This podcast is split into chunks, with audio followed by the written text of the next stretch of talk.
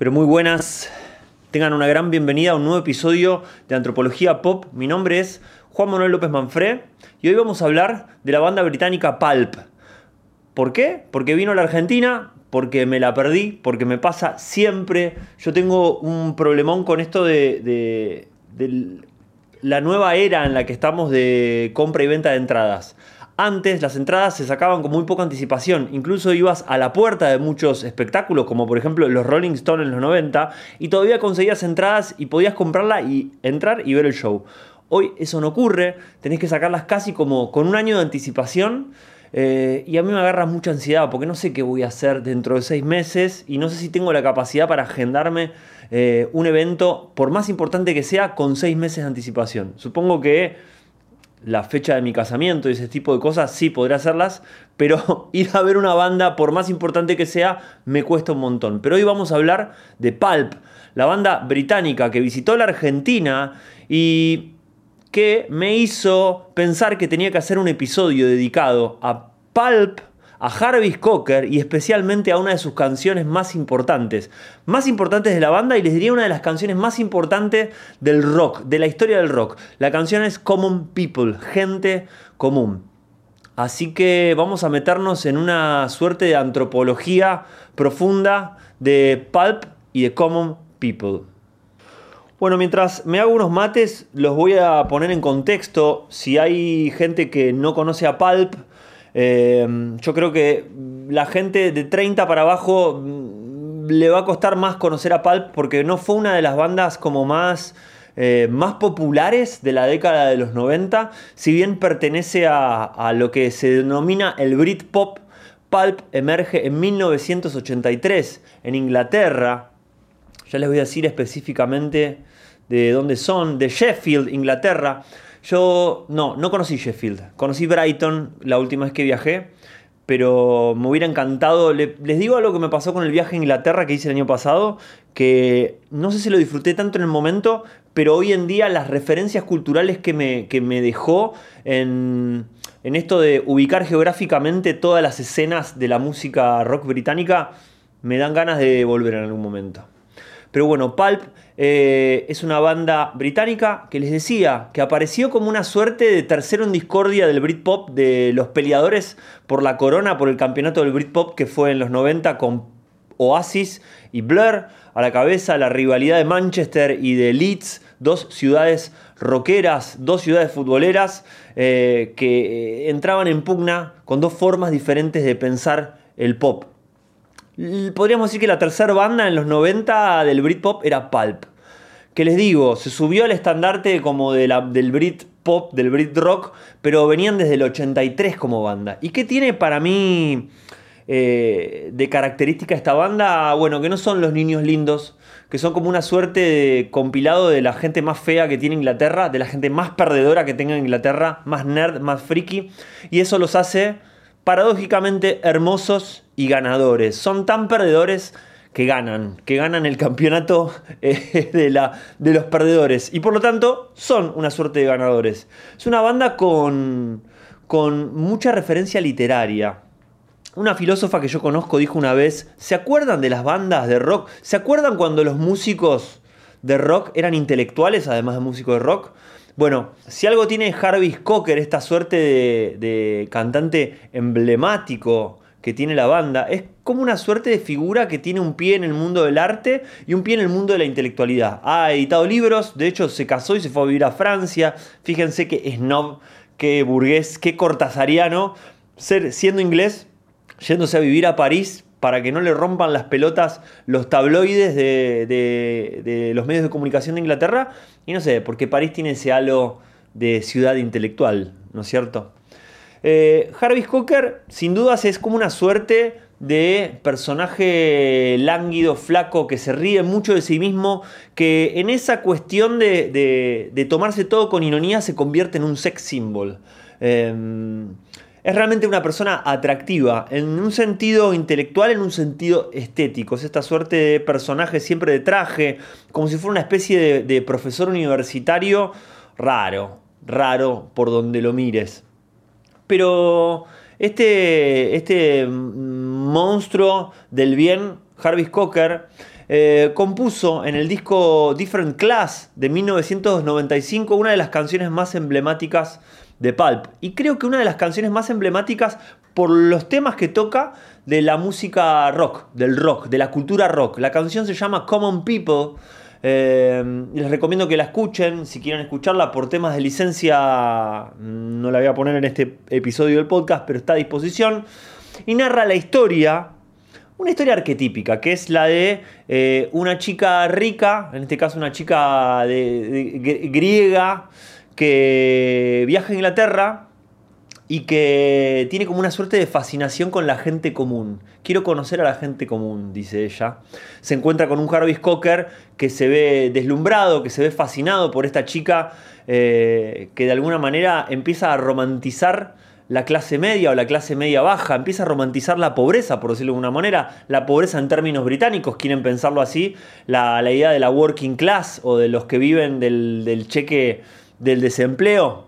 Bueno, eh, ¿Por qué es una figura arquetípica? Porque bueno, porque esa chica, esa chica rica, de malos modales, eh, ingenua, eh, pero que también tiene un poco de maldad, lamentablemente refleja una mirada misógina arquetípica que hay en el rock.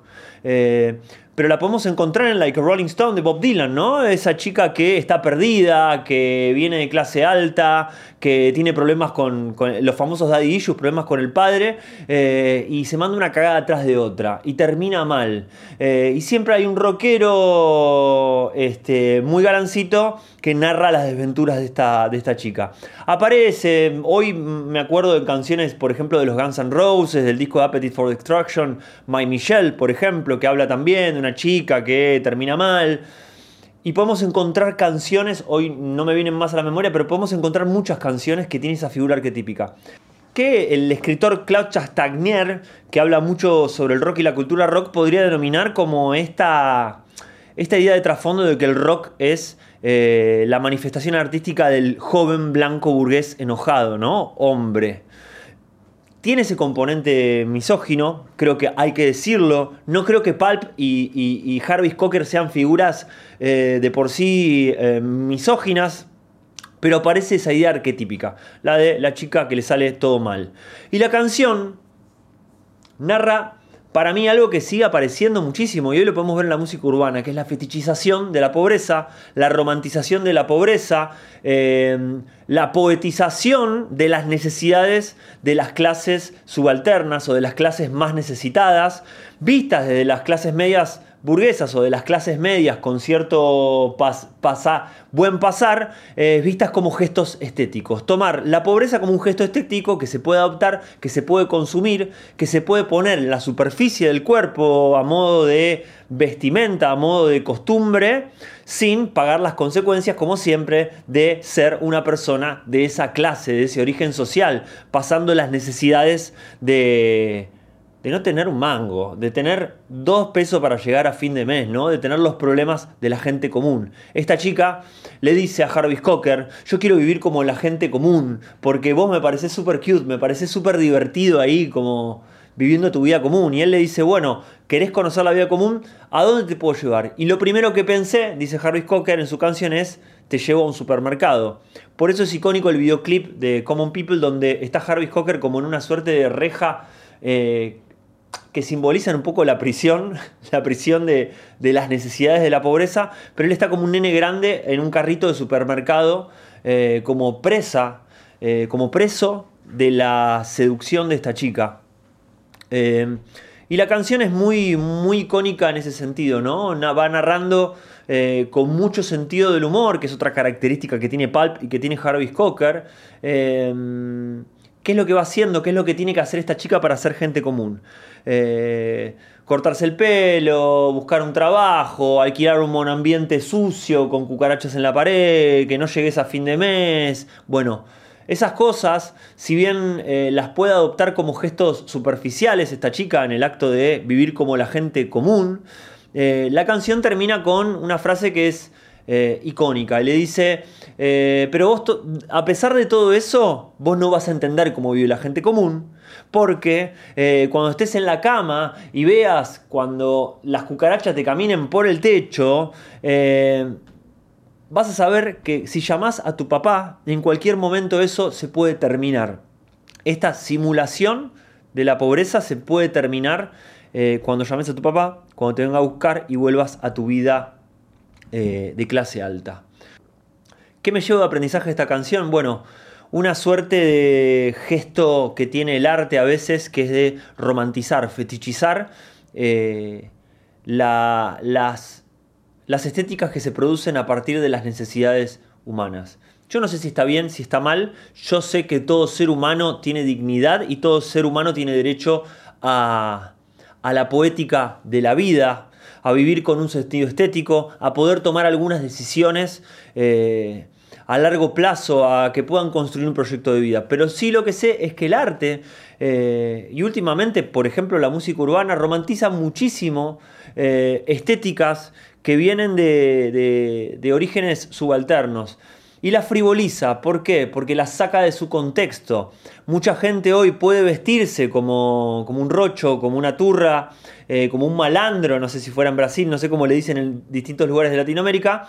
Eh, mucha gente de clase media, media alta, puede vestirse como un rocho eh, sin pagar las consecuencias de vivir como un rocho, ¿no? Tomar la estética y esto lo hemos visto en otros episodios de Antropología Pop, cómo opera el poder, cómo opera la cultura y cómo hay una distinción entre clases sociales, aunque algunos em, no quieran pensar en estas categorías de análisis, sobre todo los liberales no creen en las clases sociales, los marxistas, yo sin ser marxista, eh, creo que hay ciertas eh, miradas teóricas para analizar el mundo que sirven, que sirven para pensar. Y creo que hay un arriba y hay un abajo. Lo dijo Bob Dylan en una entrega de premios cuando era joven. Dijo, yo no creo que haya izquierda y derecha, no creo en eso, yo solo sé que existe arriba y abajo, y abajo es lo más cerca del suelo que se puede estar. Eh, lo hemos visto en la música urbana también, con la romantización de la cultura afrocaribeña, con la fetichización de la mujer afrocaribeña, eh, sin pagar los costos de la discriminación de lo que significa ser mujer afrocaribeña. Lo hemos visto, está en el episodio 2 de Antropología Pop, ya hace años, parece que estamos hablando hace décadas prepandémicas cuando empezó este programa. Así que me parece que Palp por eso tiene, tiene un universo muy inteligente. Y eso que hablé de una canción, gente, estoy hablando de una sola canción. Una canción que, por ejemplo, narra algo que pasó acá en la década de los 90, cuando se empezó a hacer muy famoso este, este lema del pizza con champán, ¿no? Del gobierno menemista. Pero tenía mucho que ver con las clases altas incorporando los gustos populares.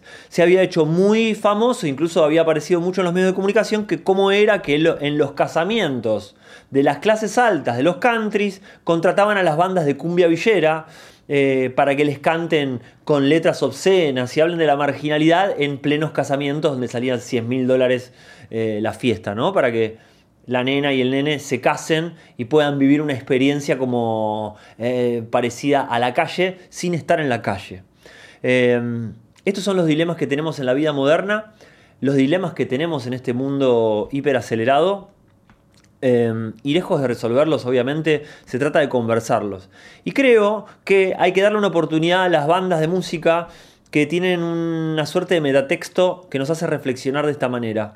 Yo creo que la música urbana hoy en día tiene una suerte de metatexto muy orientada al, al consumir, muy orientada como a la PNT, a la publicidad no tradicional.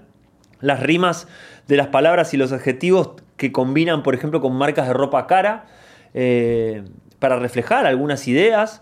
Eh, y tenemos en la cultura rock algunos artistas como Harry Hawker, como Gustavo Cerati, por ejemplo, como incluso el mismísimo Kurt Cobain, que en sus letras tienen fragmentos de literatura, referencias a autores, a intelectuales, en fin, dos mundos eh, con metatexto. Eh, pero que vale la pena contarlos y vale la pena hacer este análisis. Así que si no escucharon Pulp, por favor háganlo eh, sorteen quizás algunas dificultades que pueda haber en la escucha, porque hoy en día la escucha musical está como muy digerida y muy orientada al, al dembow, ¿no? Todo, todo si no tiene un parece que es difícil de oír. Pero sobre todo el disco Different Class de Pulp, que tiene muchas referencias a la música disco, creo que les va a ser ameno. Y si pueden, pónganse con las letritas eh, a, a leer ahí en Google las lyrics que se van a llevar más que una sorpresa.